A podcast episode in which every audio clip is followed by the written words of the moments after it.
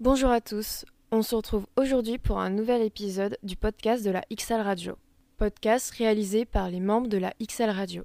La personne nous dit, après une agression sexuelle ou un viol, on pense que les victimes euh, vont avoir peur du sexe comme traumatisme, mais parfois, et même souvent, la victime s'hypersexualise sans le savoir en pensant s'approprier à nouveau son corps. Donc, du coup, est-ce que vous pouvez euh, parler de ce phénomène-là?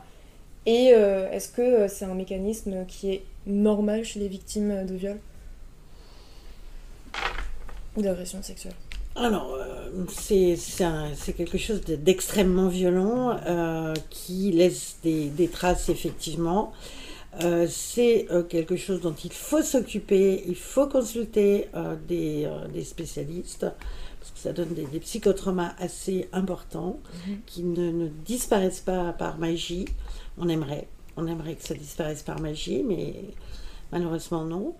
Après, sur le, rapport à la sexualité après euh, un, viol, ça peut être très différent. Il peut y avoir aussi des, euh, des personnes qui sont clivées, c'est-à-dire qu'elles ont vécu ça et, et, c'est de côté. Donc c'est quelque chose qu'elles ont mis de côté et du coup leur activité sexuelle, euh, ça n'interfère à, à peine ou ça, ça peut intervenir sur une hypersexualité, ce qui est dit mm. là, ou pas de sexualité.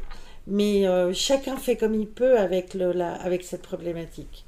Mm. En tous les cas, je pense qu'il ne faut pas rester avec des, des, des, problématiques sexuelles comme ça importantes ou hyper, où on est un peu débordé, on ne sait plus trop comment euh, gérer le truc, ou au contraire, on, on n'approche plus personne parce qu'on est mm. terrifié. Il faut, il faut s'en occuper. Réellement, euh, c'est important de s'en occuper. Merci d'avoir écouté notre épisode. Si cet épisode vous a plu, n'hésitez pas à parcourir les suivants. À bientôt!